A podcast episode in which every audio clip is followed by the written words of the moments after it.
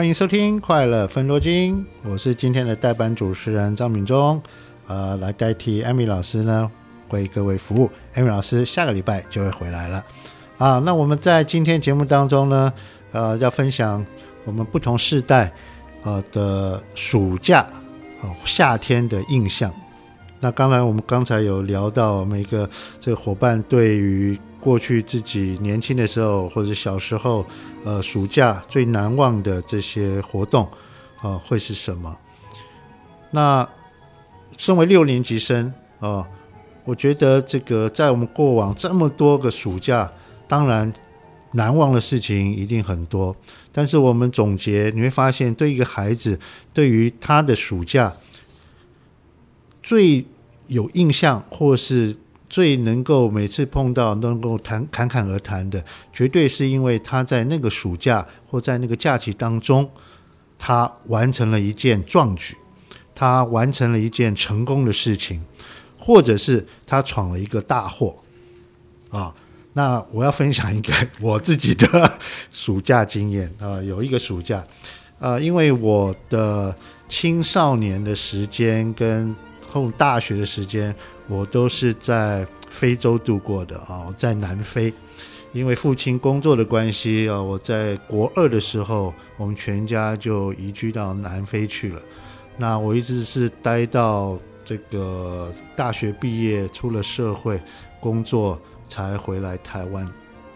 所以我的这个青少年时间到都是在在那边度过的。那在南非呢，我十七岁的时候就考。我们有这个所谓学习驾照，就考到了驾照。那这个十七岁的那一年的暑假，有一天我父母亲因为这个这个呃出门呃不在家啊、就看到父亲的车子停在外面。那我就看到那个钥匙在桌上，我很想那时候就一股冲动，很想出去开车溜这个哈、兜风，因为考上了学习驾照嘛。总要出去开开车，想说神不知鬼不觉，反正他们晚上才会回来。这个车停在这边，对不对？那没有问题，而且又是这个自排的啊。OK，拿了钥匙，哔哔遥控，OK 上车，哎，出去就是在这个附近的几个 block 开着开着，慢慢开啊，觉得真的是很过瘾，很帅啊！十七岁的那个时候的男孩子能够有车子开，对不对？哦，享受开了十分钟，但是心里也慢慢怕了，就是不能开太久，因为你也不能开到哪里去，就在附近家里绕个几圈啊，就回家了。结果呢，回家一切都如此的完美，开了大门，回到这个这个停车，那停车呢，这个庭院是一个这个铁棚子，那旁边是这个格子呢，你一定要停回我父亲当初停的地方嘛。啊，虽然有三个停车格，你不能随便停，容易停的。那偏偏我父亲停在一个最难停的那个里面。那我想说这个没有问题，我就直接给他停进去。那时候才拿到驾照，所以角度也抓得不好，就听到咔的一声，哎，车子停好了，也不知道车这个声音从哪里来的。下车之后，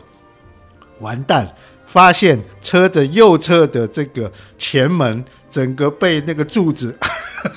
是整个凹进去一大块，也就是车子是直直接贴着那个柱子直接停进去的。结果门那个右边的门也关不好，完蛋了。这个就告诉我们一件事情，我那时候学到了，就是说你千万不要以为你做了很多事情神不知鬼不觉，要做坏事的时候老天爷都看得到。所以那时候呢，那天就只好乖乖的等着我父亲回来。结果父亲回来看到那个车，他马上知道是怎么回事。但是呢，我我是那天晚上真的是发抖，我完蛋了。结果我父亲呢也哎发现他没有生气，他就找我坐下来。秉忠啊，你知不知道赚钱不容易啊？然后就跟我讲了半个小时的话。哦，那但是那个时候我。我那个夏天基本上呢，当然我我知道我闯了大祸，因为那个修那个车，那个整个门要拆掉，那个修的车这个也不少钱。但是呢，我是讲啊，这个要不嘛就是你成功的做了一件事情，你的暑假、你的假期，要不然就闯了一个大祸。所以从那时候开始，我开车就都非常小心。那小心是基本上就是说，我到现在还是对于这个角度啊，什么东西的，基本上啊，当然自己也常常要练习，因为那个闯了大祸，花了爸爸不少钱啊。但是我很感谢我父亲，并没有打我，也没有骂我，啊，但是跟我讲了很多的道理啊。好，那这个是闯祸的事情，所以基本上，当然我们是希望这个小朋友自己，这个孩子能够自己去尝试很多东西，但是也要在安全。基本上的环境之下，能够让他有学习，去取得他的人生经验。那我想说，问一下这三位现场这些这个资深的老师，你们带营队也非常非常有经验。那你们能不能告诉我，为什么对孩子啊，孩子他在暑假这两个月时间，去帮他安排学习东西这么重要？因为我们常常可以听到，就是说，有时候我们常常看到我们认识的小朋友，而在这个暑假之前看到他，啊、是这个样子。哎，过了一个暑假之后，开学了，你再看到他，哎，你就可以明显的感觉到这个孩子不一样了。可能是他真的长高了，但是在某一个很大的层面，你会发现他好像变成熟了。OK，那所以说，基本上我们常常常讲跟跟。你们会给家长什么样的建议？就是为什么要的确要好好的帮孩子去安排他这两个月的空闲的时间？嗯，我觉得就是家长其实都会很希望小朋友在暑假的期间，然后要去做很多平常没做到的事。这件事情其实真的很重要，因为小朋友平常真的在补习也好啊，或者是他有很多的才艺要学，真的。每天那个生活都排得好满好满，然后真的只有在暑假的期间，小朋友才真的有可能做到一个移动的感觉。哦，他可能在我们现在的这个这个，当然在教育的体制上面，早上八点就要进学校，五点才能出来，五点出来以后又继续进补习班，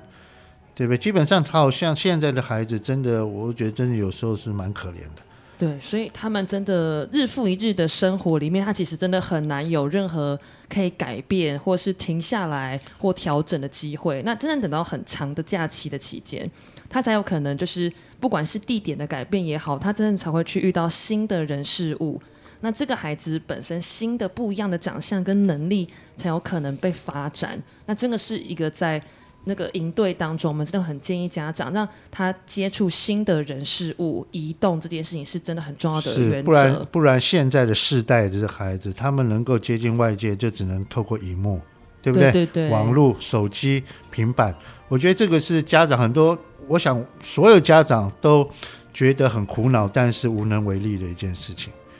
就是基本上你也没有时间，这个孩子基本上孩子是。本身是没有任何时间，在这个学习当中有任何的时间能够到做异地学习，或者是去接触新事物，对不对？其实基本上你甚至很多孩子现在到了周末，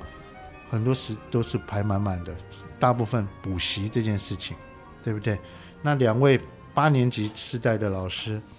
呃，我觉得呃，其实很多在暑假的时候，其实还是有很多孩子可能都会参加什么暑期辅导啊、寒假辅导，但其实还是有很多家长其实都会很希望自己孩子除了这样的时间被所谓的学科所占据以外，其实也希望他有另外一个，就像刚刚天老师提到的，他有个新的生活经验。我觉得新的生活经验真的就是帮助这个人。呃，我觉得不只是做这件事，他的思考也会有很多不同的，更有弹性。不是只是平常学学科，可能很会念书，可能就只会很会背啊等等这样的方式。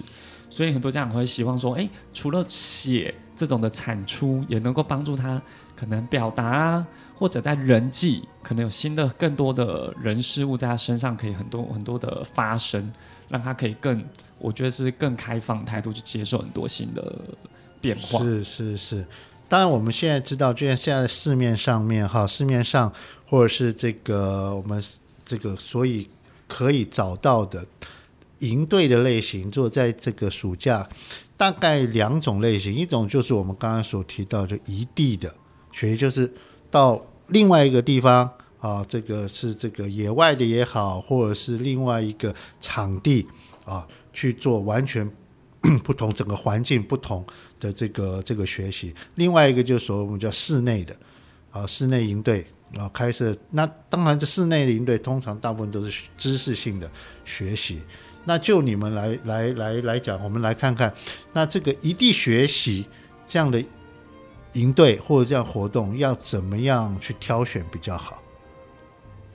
我觉得这是在挑选营队上面，我觉得就是第一个就是孩子他的需求是什么。如果因为有些孩子他可能是